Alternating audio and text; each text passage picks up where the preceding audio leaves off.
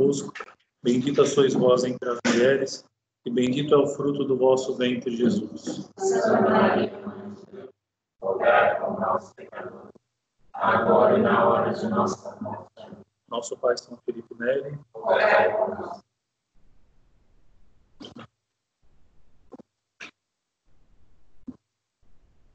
Muito bem, então nós estamos vendo, só para resumir, é, crescimento da nossa vida espiritual pelo mérito, ou seja, como é, os nossos atos podem ser para nós um direito de uma recompensa futura, que o mérito nós vimos é isso daí. O mérito é uma é uma recompensa que nós merecemos por alguma coisa que nós fizemos. Isso é o mérito. Então, como que os nossos atos podem ter esse alcance? É a primeira pergunta que nós fazemos. Então, número 232, é, continuando, é o mesmo tema. Como os atos meritórios, então, aumentam a graça e a glória. À primeira vista, parece difícil compreender como atos tão simples, tão comuns e essencialmente transitórios podem merecer a vida eterna. Então, então, veja, alguém fez essa pergunta semana passada. Mas qual é a participação de nosso Senhor Jesus Cristo, por exemplo? Até onde nosso Senhor Jesus Cristo vai e até onde nós vamos? Então, são dúvidas comuns. Ou seja, como é que atos tão passageiros, tão simples, tão comuns como os nossos atos, podem é, ser fonte de merecimentos para nós? Essa dificuldade seria insolúvel se esses atos viessem unicamente de nós. Então, aqui já está resolvido parte do problema. Então, se nós olhamos somente para nós e fazemos um cálculo simples, julgando que os atos vêm simplesmente de nós, então a, a situação ficaria insolucionável, né? Seja, não tem como solucionar essa questão. E, de fato, nós teríamos sérias dúvidas se os nossos atos alcançariam algum tipo de mérito, ainda mais um mérito para a vida eterna. Mas eles são, em realidade, obra de dois. Então, esses nossos atos, eles são obra de dois. Resultado, primeiro, da cooperação de Deus e da nossa vontade. E é isso o que explica a sua eficácia. O que explica a eficácia dos nossos atos? Dos nossos atos? Por que, que os nossos atos eles podem ser meritórios? Porque não concorrem somente somente nós, mas nós e Deus. Coroando os nossos méritos, coroa Deus também os seus dons, porque tem nesses méritos uma parte preponderante. Então, ou seja, quando Deus então coroa os nossos méritos, ele coroa os nossos dons e vice-versa. Ou seja, Deus, ele age em nós com os seus dons, com a sua graça, e agindo de tal forma, como nós não estamos agindo sozinhos, estamos agindo com Deus, então nós entendemos claramente como que os nossos atos é, podem ser meritórios. Expliquemos, pois, a parte de Deus e do homem, assim melhor compreenderemos a eficácia dos atos meritórios. Então, aqui, Tanquerê vai explicar essas duas concorrências, de Deus e do homem. Começando, Deus é a causa principal e primária dos nossos méritos. São Paulo vai dizer: Não sou eu quem opera, é a graça de Deus comigo. Ou seja, isso é bíblico. São Paulo vai dizer, está aqui a, a citação, é, 1 Coríntios, capítulo 15, versículo 10. Então, não sou eu quem opera, é a graça de Deus comigo. Já São Paulo já reconhecendo naquele, no primeiro século que quando ele agia não era ele que estava agindo sozinho, mas Deus agia com ele. É, foi ele, efetivamente, quem criou as nossas faculdades. Foi Deus quem criou as nossas faculdades. Foi ele quem as elevou ao estado sobrenatural, aperfeiçoando-as pelas virtudes e dons do Espírito Santo. Então, seja, como que Deus elevou as nossas faculdades ao estado sobrenatural? Através do sacramento, sobretudo através do sacramento do batismo, que nos dá a graça santificante, e depois do sacramento da confissão, que é, faz com que nós apliquemos novamente aquela graça que nós perdemos com o pecado.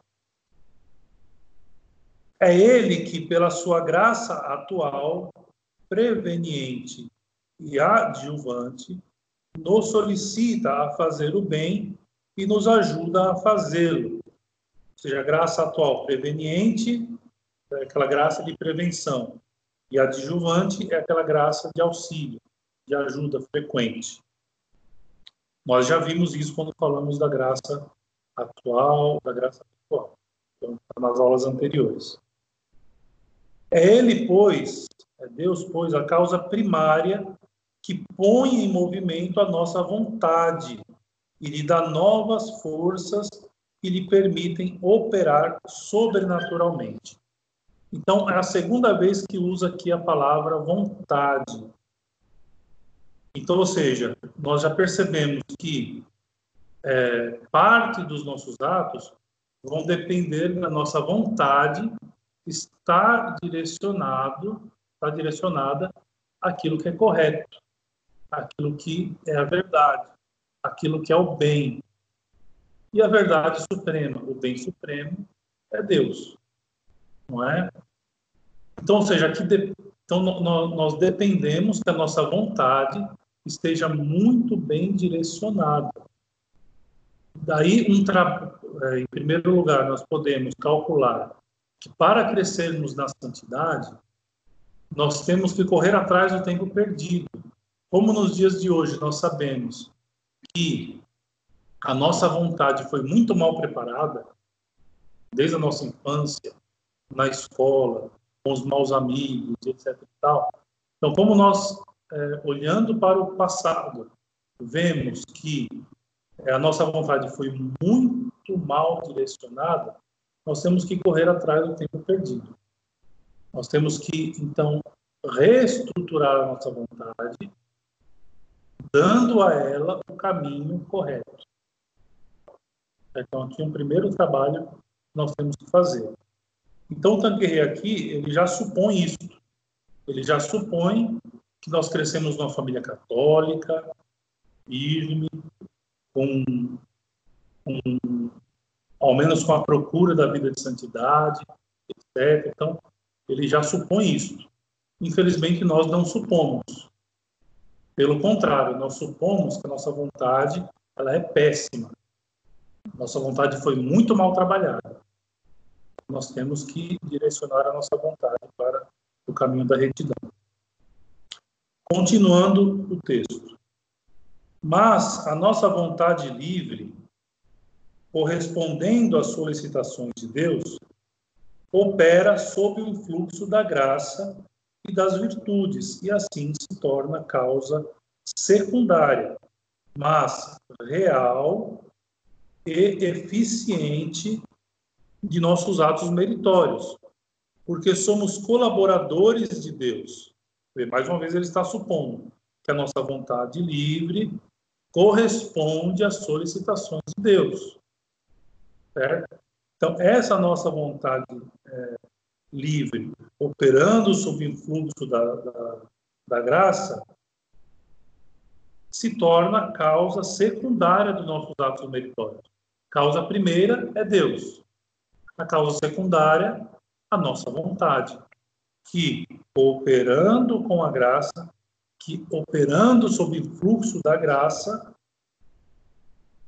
é, pratica né, os atos meritórios. É, sem este livre consentimento, não há mérito.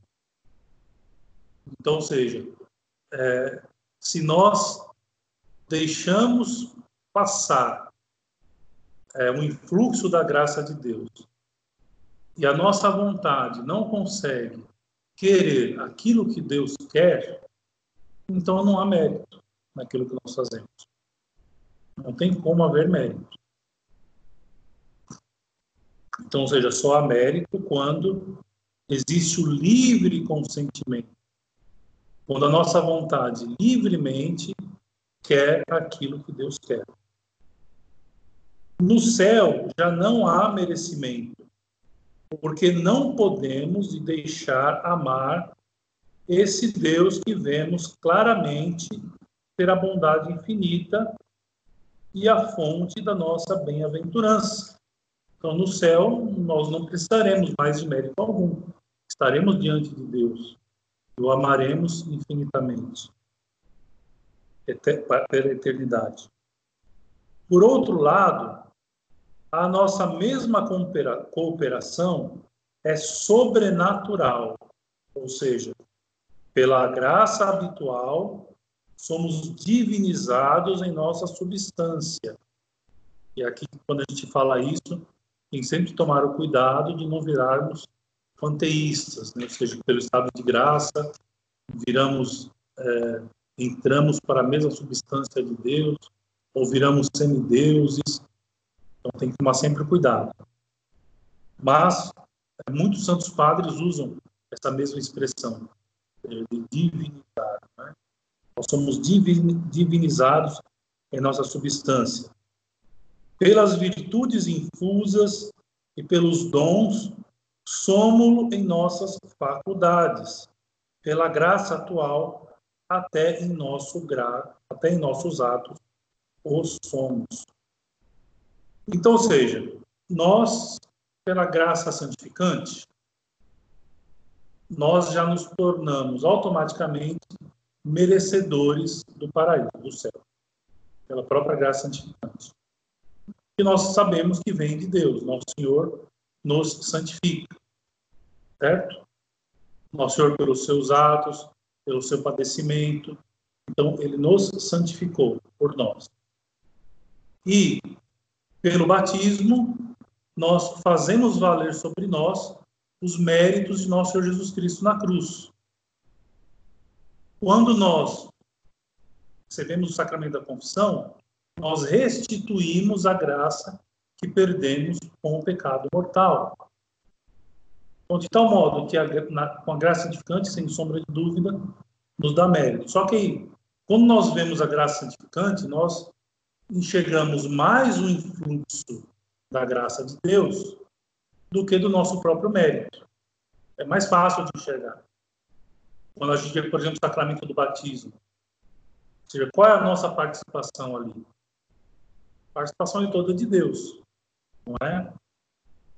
Agora, quando nós estamos falando é, dos nossos atos cotidianos, aí vem a dificuldade, ou seja, como é que nós podemos fazer com que sejam meritórios, por exemplo, um almoço? Nós almoçamos todos os dias. As crianças, por exemplo, brincam. Como santificar, por exemplo, a brincadeira das crianças? Ou o estudo, ou uma conversa, uma amizade, e os atos do dia a dia. Muito bem. Até uma esmola que nós praticamos. Como santificar tudo isso? Como fazer com que isso tenha para nós algum mérito? Há, pois, proporção real entre as nossas ações tornadas assim deiformes, e a graça, que é também em si uma vida deiforme, ou a glória, que não é mais que a completa evolução dessa mesma vida, é a vida espiritual. Então, ou seja, se nós conseguimos ter a capacidade de enxergar que algum dos nossos atos são deiformes, ou seja, são imagem de Deus, são semelhança de Deus, fica mais fácil de nós entendermos né, como esses nossos atos podem ser meritórios. Certo? Ou seja, é só nós fazermos, então, tudo o que fizermos como se Deus mesmo estivesse fazendo. Não é algo tão simples também. É algo que nós temos que batalhar, lutar, começar do início, aos poucos. É um crescimento, é um trabalho, a gente está estudando a série mística, é um trabalho de ascese, é um trabalho árduo que nós temos que fazer para chegar nesse ponto. É certo que esses atos são transitórios e a glória é eterna. Mas, se na vida natural atos que passam produzem, produzem hábitos e estados de alma que permanecem, justo é que o mesmo suceda na ordem sobrenatural e que os nossos atos de virtudes, visto produzirem em nossa alma uma disposição habitual de amar a Deus, sejam remunerados com uma recompensa duradoura. E como a nossa alma é imortal, convém que esta recompensa não tenha fim. Então aí surge a dúvida. Mas os nossos atos são transitórios. E os méritos que nós esperamos receber é um mérito para a vida eterna. Então, como é que esses atos são transitórios, podem alcançar-nos um mérito que vai para a vida eterna. Ora, aqui ele já responde. Então, seja, é, os nossos atos de virtudes, embora sejam passageiros, embora sejam transitórios, produzem, se produzem em nossa alma uma disposição habitual para o amor de Deus, então pronto. Então, ou seja, se produziu, se, se produziu em nós, é, se, as, os atos de virtude produziram na nossa alma uma disposição habitual para amar a Deus, então já não é mais transitório, porque produziu em nossa alma uma disposição que é duradoura.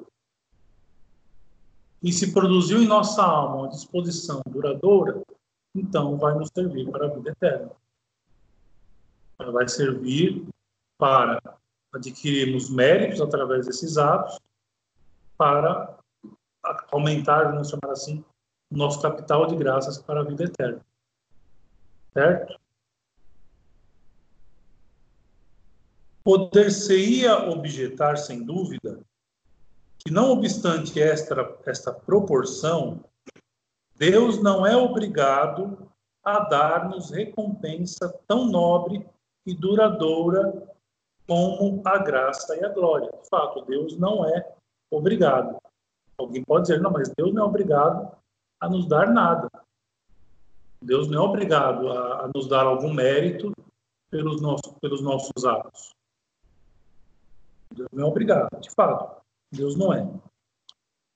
De boa mente concedemos tudo isto e reconhecemos que Deus, em sua infinita bondade, nos dá mais do que merecemos.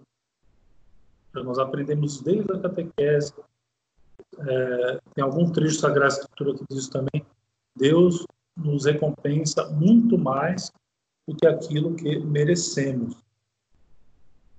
Não teria, pois, obrigação de nos admitir ao gozo da eterna da visão beatífica, se o não tivesse prometido. Ou seja, Deus nos prometeu. Se ele quisesse, ele não precisaria nos receber na vida eterna, gozando da visão beatífica. Se ele não quisesse, mas ele quis e nos prometeu isso mas prometeu pelo mesmo fato de nos haver destinado a um fim sobrenatural. Ou seja, não só prometeu, como nos predestinou a, nos destinou, melhor dizendo, a ter um fim sobrenatural. Então, nós, vivendo esta vida material, não temos um fim que é material. Nós visamos um fim sobrenatural. Deus nos criou para um fim sobrenatural. Quando nós perguntamos lá no catecismo, né, por que Deus criou o homem? É para amá-lo, servi-lo nesta vida e gozá-lo na outra. E essa promessa é-nos mais uma vez recordada na Sagrada Escritura, onde a vida eterna se nos apresenta como recompensa prometida aos justos e coroa de justiça. E aqui tem um trecho da Sagrada Escritura, no livro de Tiago, no capítulo 1, depois vocês podem é, pesquisar. E é por isso que o Concílio de Trento nos declara que a vida eterna é a um tempo graça, misericordiosamente prometida por Jesus Cristo, e recompensa, que em virtude da promessa de Deus é fielmente concedida às boas obras e aos méritos que nós vamos adquirindo é, na caminhada desta nossa vida, dessa, dessa nossa vida. Então, seja, ao mesmo tempo de, declara o Conselho de Trento. A vida eterna é para nós, ao mesmo tempo, graça, que nos foi prometida por nosso Senhor Jesus Cristo, e, em virtude da promessa de Deus, é, é, é fielmente concedida as obras boas e meritórias que nós praticamos. Certo? Só que ainda não termina, porque não é algo tão simples de explicar é, quanto é de viver. Mais para frente ele vai dizer algumas coisas mais práticas, né? Por enquanto ele está expondo é, a teoria geral. Quando chegar na parte, nas partes mais práticas, vai ficar mais fácil é, de nós entendermos. É em virtude desta promessa que se pode concluir que o mérito propriamente dito é algo pessoal. É para nós, não para os outros, que merecemos a graça e a vida eterna. Somos nós que temos que lutar, somos nós que temos que trabalhar para alcançar a vida eterna para nós.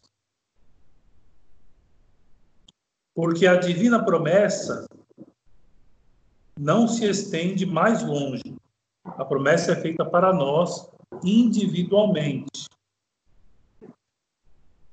Inteiramente diverso é o caso de nosso Senhor Jesus Cristo, que, tendo sido constituído cabeça moral da humanidade, em virtude desse mundo, mereceu em sentido rigoroso para cada um dos seus membros. Ou seja, nós merecemos para nós. Nosso Senhor Jesus Cristo mereceu por todos nós. É muito clara essa diferença, né? É uma diferença que é, que é muito clara. Mas aí ele explica que a gente pode ficar triste, mas, poxa vida, quer dizer que nós não podemos fazer nada pelos outros? Nós só podemos fazer por nós mesmos? Não podemos fazer nada pelos outros? E aí ele faz esse último parágrafo aqui. É certo que podemos merecer também para os outros, mas com mérito de conveniência. Ou seja, não objetivamente. Objetivamente merecemos por nós somente. Os nossos atos servem somente para nós. Agora, por conveniência, né, por ocasião, ocasionalmente, nós podemos merecer também para os outros. E isto é já bem consolador, pois que esse mérito se vem acrescentar ao que adquirimos para nós mesmos, e assim nos permite trabalhar em nossa santificação e, ao mesmo tempo, cooperar na dos nossos irmãos. Então, estávamos falando agora há pouco, né, antes de começar a aula aqui, sobre Santa Mônica, por exemplo, que rezou, chorou, fez penitência por Santo Agostinho e obteve da parte de Deus a conversão de seu filho.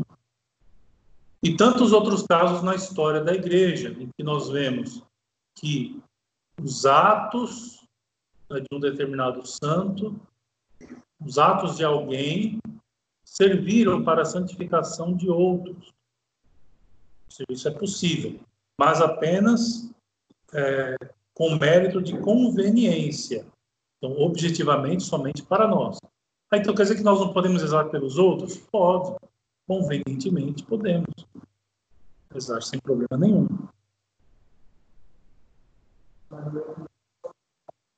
Só no final, pergunta.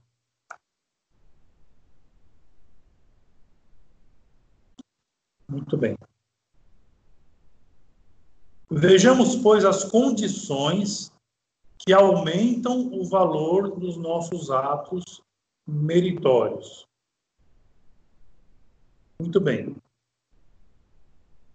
É, quais são as condições que aumentam, então, o nosso mérito? Então, lembrando que, objetivamente, nós merecemos por nós mesmos e, convenientemente, pelos outros.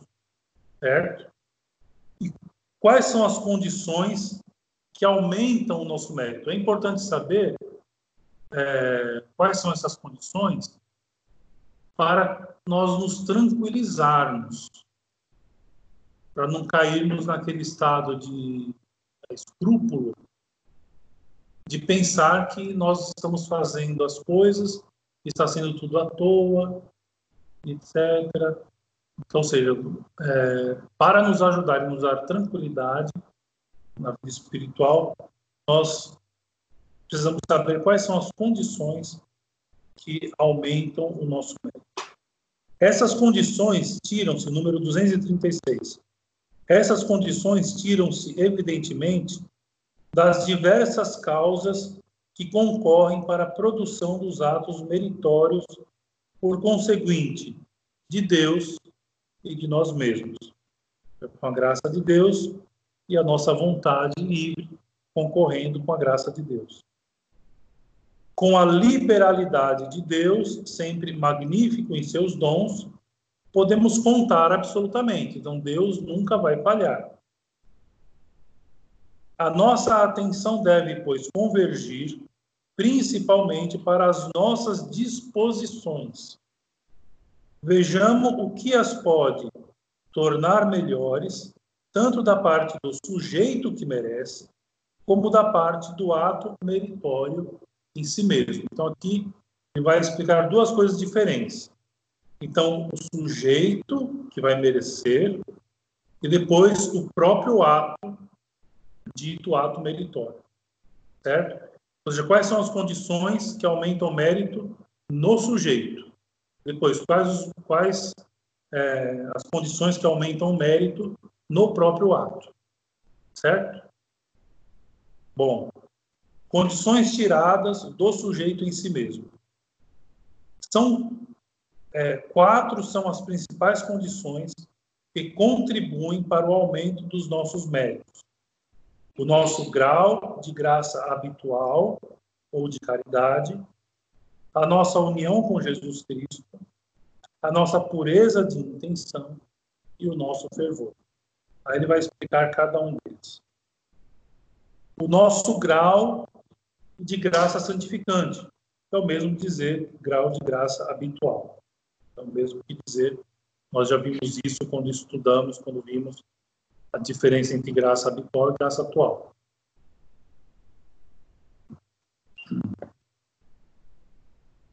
Então, ou seja, o nosso grau de graça santificante. Ora, a graça santificante, ela não, ela tem graus. Ou seja, uma vez feita a confissão, nós não já estamos com graça santificante suficiente para irmos para o céu? Tem como aumentar mais ainda? Pois é. Para merecer em sentido próprio, é necessário viver em estado de graça. Por conseguinte, quanto mais graça habitual possuirmos, tanto mais, em igualdade de circunstâncias, somos aptos para merecer. É certo que alguns teólogos negaram, o negaram sob pretexto que esta quantidade de graça nem sempre exerce influxo sobre os nossos atos para os tornar melhores e que há almas santas que por vezes operam com negligência e imperfeição. Isso é verdade. Mas a doutrina comum é a que nós vamos manter. Então, ou seja, é fato, né? Ou seja, que quando nós vivemos em estado de santidade, é, estado de graça santificante, é óbvio que é, nós não vamos conseguir que todos os nossos atos sejam meritórios. É bom se conseguirmos. Mas pode haver imperfeição, pode haver negligência da nossa parte, certo? Mas nós temos que contar com a regra e não com a exceção. A regra qual que é? É que a graça santificante nos dispõe melhor né, para a prática de atos que sejam meritórios. Ou, dizendo de uma forma diferente, a graça santificante é, nos torna abertos à graça de Deus. Certo? Então, essa é a regra. Então, nós não vamos calcular pela exceção, mas pela regra.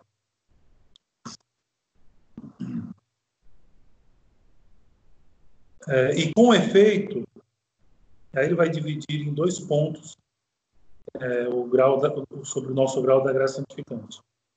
E com efeito, o valor de um ato, ainda mesmo entre os homens, depende em grande parte da dignidade da pessoa que opera e do seu crédito perante aquele que a deve recompensar.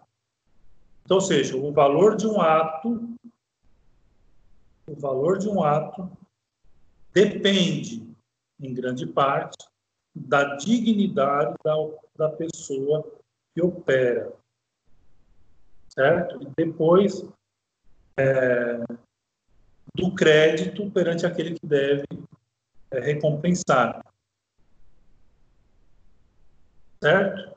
Ou seja, quem nós estamos recompensando e qual é a, qual é a dignidade é, da, da, da pessoa que opera. Ora, esse cálculo é feito pelo tamanho da graça santificante pela quantidade de graça santificante. Quanto mais graça santificante, quanto mais graça habitual, maior a dignidade da pessoa que opera. Certo? Ora, o que faz a dignidade do cristão e lhe dá crédito sobre o coração de Deus é o grau de graça ou de vida divina a que está elevado quanto mais nós estamos unidos a Deus, maior a nossa dignidade. Certo? E qual é o modo mais perfeito de nos unirmos a Deus, se não pela graça santificante?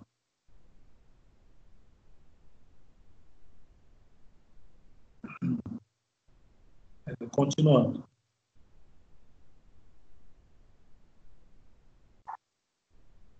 É por isso que os santos do céu ou da terra possuem tão grande poder de intercessão, por causa da sua dignidade. Seja, tanto aqueles que estão no céu, como aqueles que estão vivos aqui na terra ainda, têm um grande poder de intercessão, porque eles são mais dignos diante de Deus. Pelo aumento da graça santificante, cada um quis obter para si ou cuidou, melhor dizendo, né? Cuidou que se mantivesse desse modo. Se há, pois, em nós um grau de graça mais elevado, aos olhos de Deus valemos, valemos mais do que os que têm menos. Para as pessoas, para as pessoas modernas vai ser um problema, né? Como assim? Diante de Deus, todo mundo tem o mesmo valor? Né? Não. vale mais aqueles que têm o, grau de graça mais elevado aos olhos de Deus. Se a pessoa reclama, ora, lute para ter mais, né? Simples. Então, se há, pois, em nós um grau de graça mais elevado, aos olhos de Deus valemos mais que os que têm menos, pois agradamos-lhes mais. E nós estamos com, a, com o aumento da graça, estamos agradando mais a Deus. Então valemos mais. E por este motivo, as nossas ações serão mais nobres, mais agradáveis a Deus e por isso mesmo mais meritórias. Quanto mais o aumento de graça, mais os nossos atos serão nobres, mais agradáveis a Deus e, portanto, mais meritórios. Por outro lado, este grau de graça terá geralmente sobre a perfeição dos nossos atos influência benéfica. Ou seja, por outro lado, este grau de graça, dependendo do grau de graça que nós tivermos, terá geralmente sobre a perfeição dos nossos atos uma influência benéfica, é lógico.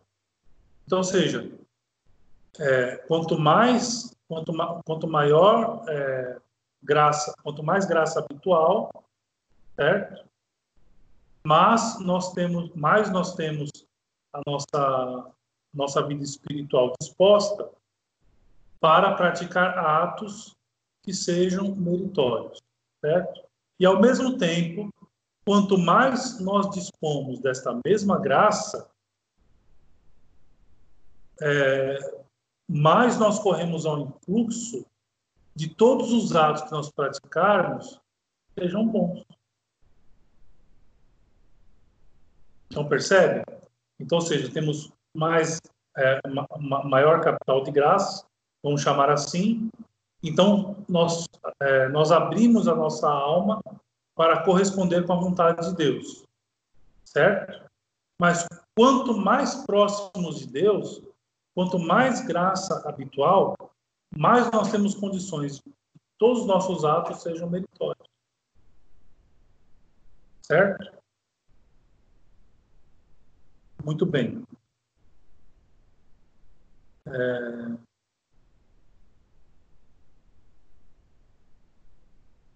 Continuando. Vivendo vida sobrenatural mais abundante, amando a Deus com amor mais perfeito, somos levados a fazer melhor todas as nossas ações, a pôr nelas cada vez mais caridade, a ser mais generosos em nosso sacrifício. Ora, essas disposições são todos concordes em afirmar que aumentam certamente os nossos méritos. Não se diga, pois, que às vezes sucede o contrário. Isso é exceção, não regra, não regra geral. E nós tivemos em consideração esse fato acrescentando em igualdade de circunstâncias. Ou seja, nós, como ele já explicou antes, nós não, nós não vamos nos regrar pela exceção, mas vamos nos regrar pela própria regra geral.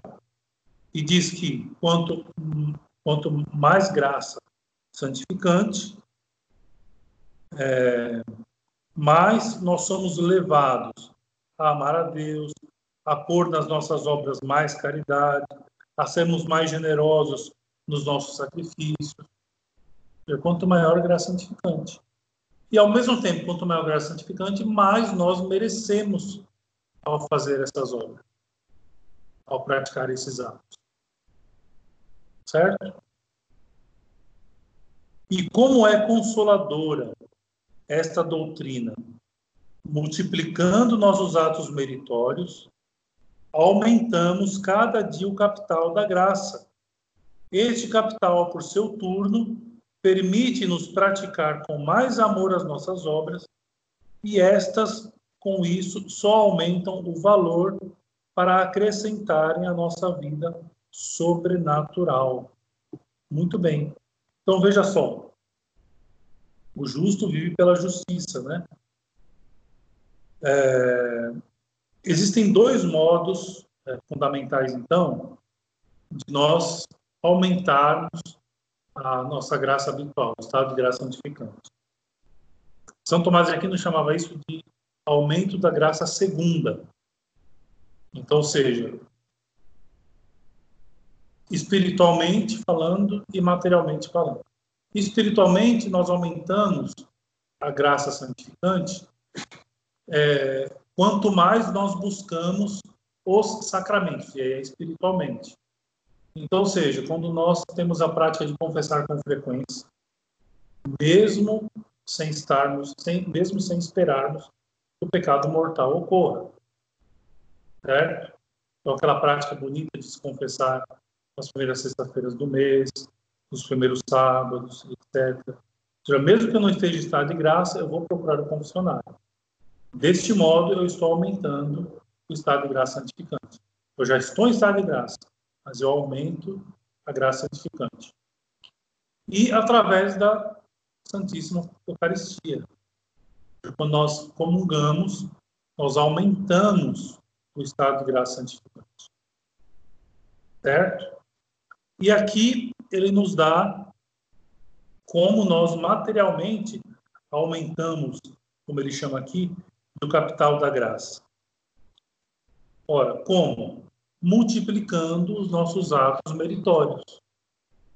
Seja, quanto mais nós lutamos para que todos os nossos atos sejam meritórios, nós também aumentamos a graça habitual. Nós aumentamos a graça santificante. Certo? Aqui ele não, ele não, ele não fala dos sacramentos porque não é intenção dele aqui. Ele está falando apenas das condições tiradas do sujeito, né? Mas isso é importante nós sabemos, sabermos. A comunhão frequente, Eucaristia, Santa Eucaristia e a confissão assídua aumentam em nós a graça santificante. E a multiplicação dos atos meritórios. Quanto mais atos meritórios nós praticamos, nós temos também um aumento da graça santificante. Tá bom? Muito bem. É... Se todos concordarem, nós vamos fazer o seguinte. Para continuar a leitura aqui, terminaria muito tarde. Nós poderíamos encerrar por aqui, e aí, segunda-feira que vem, nós faríamos até o parágrafo 243 e aí nós encerraríamos este ano e voltaríamos no ano que vem. Tá bom? Então, segunda-feira que vem terá novamente, será a última deste ano, onde nós terminaremos este ponto aqui. Tá bom? Muito bem, eu, eu, eu abro agora para perguntas. Vamos fazer, para criar uma certa ordem, vamos fazer o seguinte: primeiro, nós abrimos para aqueles que estão aqui depois nós abrimos para aqueles que estão acompanhando pelo Skype.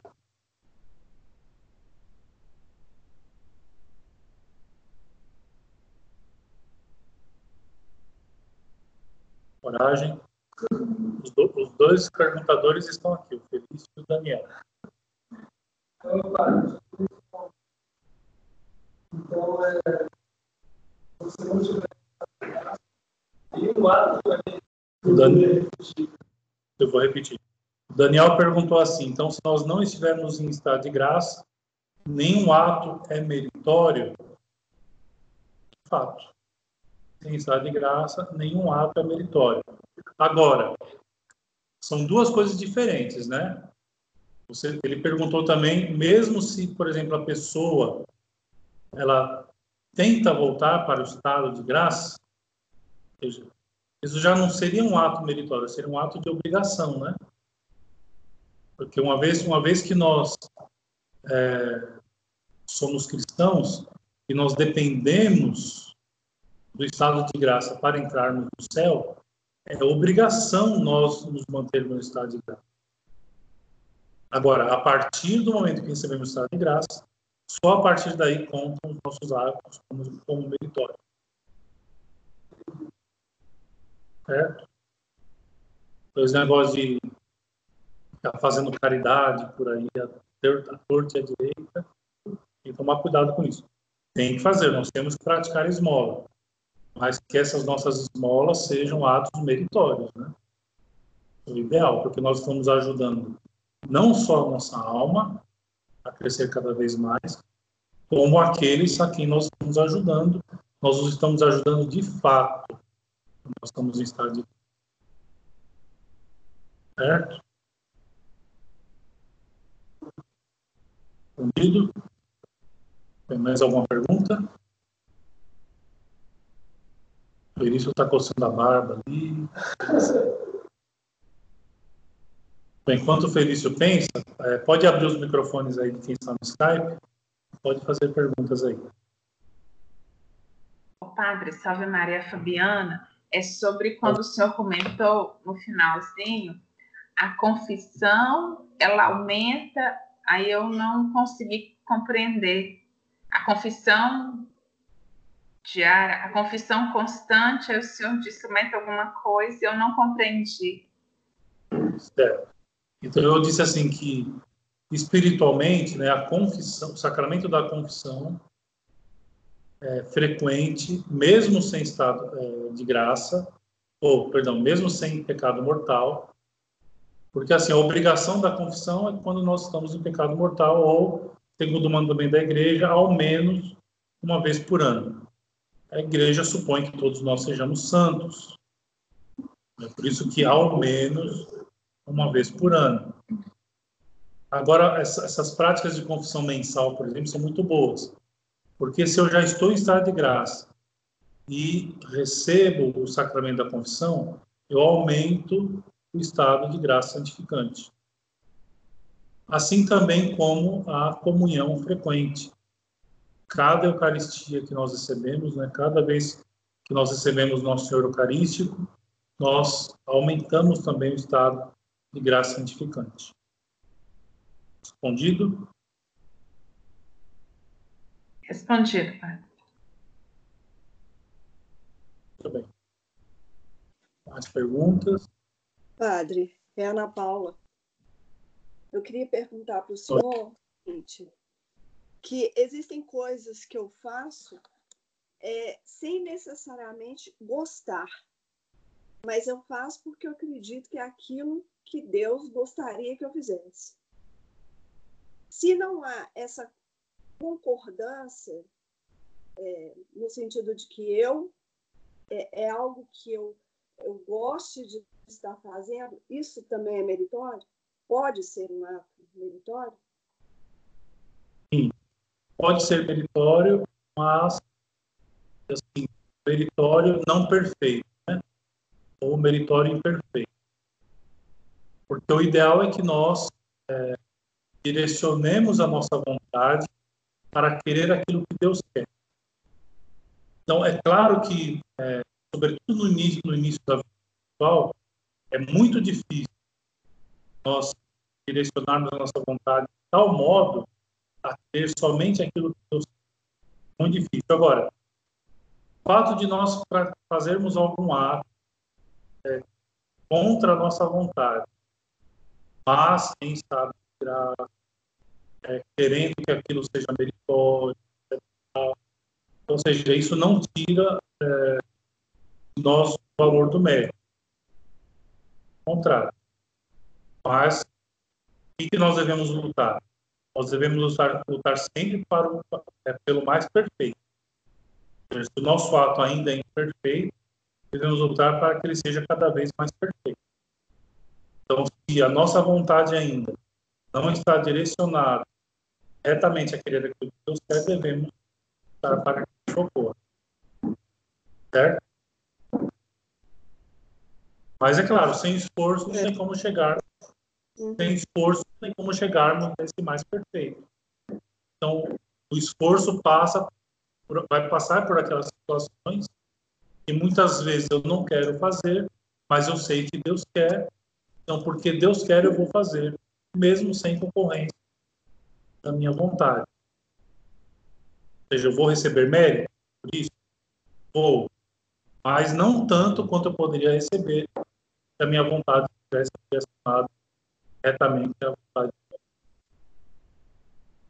E, é, e para direcionar essa vontade, é oração e os sacramentos. Isso, aí no, mais para frente ele vai dizer. Vai tratar sobre isso. Como, né? Nós estamos vendo o quê, né? Agora, como, como nós fazemos isso, mais para frente ele vai falar, eu não vou adiantar nada, mais para frente vai tratar sobre isso. Tá bom? Tá certo. Tá certo. Obrigada. O padre Fabiana, só, só uma dúvida, assim. É, na consagração, a gente consagra a nossa vida, Nossa Senhora, todos os nossos méritos, a gente entrega a Nossa Senhora todos os nossos atos e atitudes. Como fica essa relação do mérito com a Virgem Maria? Não vai mudar nada com é, um pequeno detalhe, né? Nós vamos continuar fazendo tudo aquilo que devemos fazer, tudo aquilo que um católico, um cristão faz, nos esforçar para fazer o melhor. Só que com a consagração nós sabemos que quem vai distribuir é, os nossos méritos será Nossa Senhora. É a única diferença. Então, nós podemos continuar rezando pelos outros, por nós mesmos, fazendo caridade, praticando esmola, tudo, tudo normal. Com a única diferença, a única diferença é sabermos que é Nossa Senhora quem vai distribuir aquilo conforme é, lhe aprover. É Nossa Senhora quem administra. Certo? Certo. Mais alguma pergunta?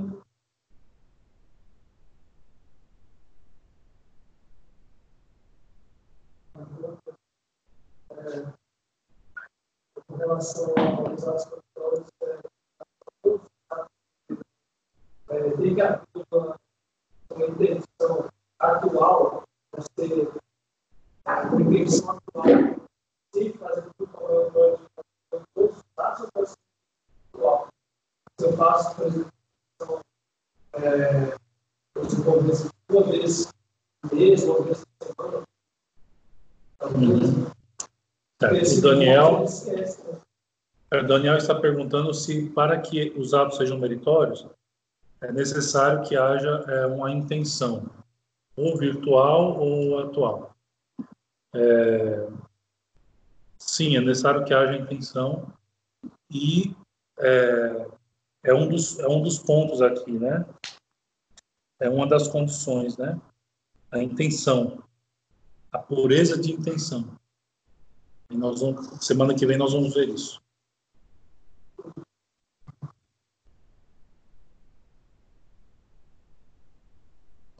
Padre, eu queria saber se existe uma relação a oração e o mérito. Qual seria? Porque uma vez que a oração é uma obra, também uma ação do qual uma combinação, uma influência da é, no próprio.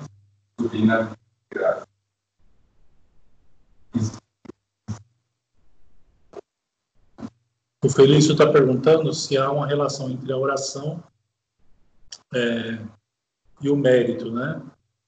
Então, sim, existe, né? A oração, em primeiro lugar, é um ato também. Mesmo seja um ato espiritual, ele não deixa de ser um ato. Né? Só que aí na oração nós temos duas coisas fundamentais a, a, a refletir. Primeiro, a obrigação. Então, existe algo na oração que é obrigatório. Então, nós somos obrigados a rezar, e não rezar é pecado contra o primeiro mandamento. Certo? Agora, existe na oração aquilo que nós chamamos de devoção, ou de fervor, por exemplo. Certo? Ou seja, quanto mais nós aumentamos a nossa devoção, não as devoções. Nós devemos ter muitas devoções, mas nós devemos ser devotos, de fato. Então, quanto maior o fervor, quanto maior a, nossa a devoção nas orações, as orações elas também servem para adquirirmos mérito de Deus. As orações elas são meritórias também, porque são atos, mas são, são atos espirituais. Ele não está falando disso aqui. A intenção dele aqui é falar da, dos atos práticos, né? Mas nós podemos acrescentar isso. A oração, ela nos, nos angaria méritos diante de Deus. Não, aí tem que estar em estado de graça. Em estado de graça não tem como. Quando nós não estamos em estado de graça, devemos continuar rezando não é? E essa oração ela será até virtuosa, não é? E ela até nos ajudará é, a que Deus nos dê alguma alguma graça atual para nos levar ao confessionário, por exemplo. Como? Então, mas Deus dá, então, mas Deus vai dar uma graça atual para encaminhar aquela alma para o confessionário. Sem, sem estar de graça, não tem como ter ato meritório. Certo? Mais alguma pergunta?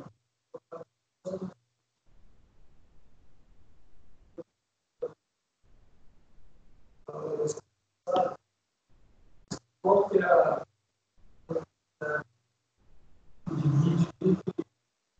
Qual é o que, perdão? É a linha entre você falar é, velho, e, por exemplo, é claro que o pelagianismo fala que você. Fala que é uma coisa meio, meio termo. Você precisa o papel da graça. Nós, nós estamos lá no início, né?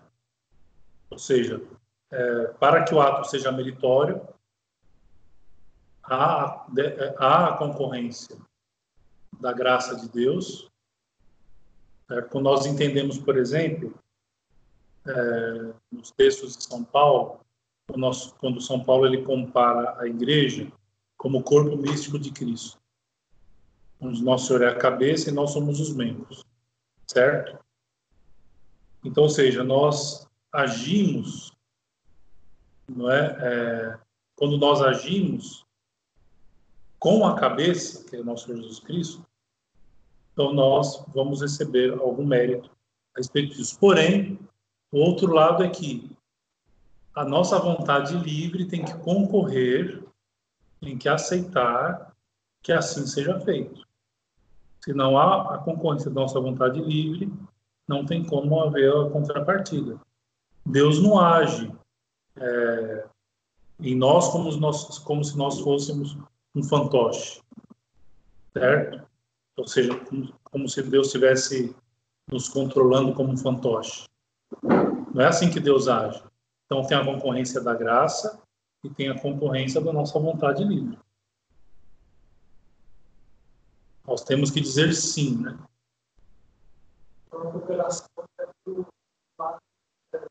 A da vontade. Livre-arbítrio, da vontade livre. Mais alguma pergunta? No livro fala essa questão de render méritos para outras pessoas. Como isso se dá? Eles falam, caso outra pessoa que vai receber o mérito, ela também precisaria estar em estado de graça. Quem direciona, por exemplo, a Nesse caso, não. Não, não precisaria. Porque quem está recebendo é você. Quem, quem está recebendo quem está recebendo os méritos é quem pratica o ato. Uhum. Mas aqui diz que pode render os méritos para outra pessoa. Não, não, é você quem recebe uhum. pelas outras. Uhum. Entendeu? A Ana Laura está perguntando é, como é que, por exemplo, as pessoas que não estão de graça podem receber os nossos méritos. Falou que nós podemos é, praticar atos por outras pessoas, atos meritórios por outras pessoas. Só que a questão é uma, é uma confusãozinha simples, né? mas é, é, é importante a gente entender. Quem recebe os méritos somos nós, pelos outros. Certo? Então, pelos outros. Ou seja, ao receber os nossos méritos, Deus se compraz, olhando para os nossos atos, certo? E Deus pode infundir com uma quantidade muito grande de graças atuais na alma daquela pessoa, para que ela se encaminhe, por exemplo, a Deus, para que ela se converta, etc. Certo? Mas somos nós quem recebemos pelo Mais alguma pergunta? Muito bem, creio que já está bom por hoje. Então, semana que vem nós faremos a, a última a última aula do mês de dezembro e aí retomamos lá para meados de janeiro, fim de janeiro, tá bom? Muito bem, muito obrigado pela atenção de todos. Vamos encerrar com uma Ave Maria. Ave Maria, cheia de graça, o Senhor é convosco. Bendita sois vós entre as mulheres. Bendito é o fruto do vosso ventre, Jesus. Santa Maria, Mãe de Deus, rogai por nós, pecadores, agora e na hora de nossa morte. Pai São Felipe rogai por nós.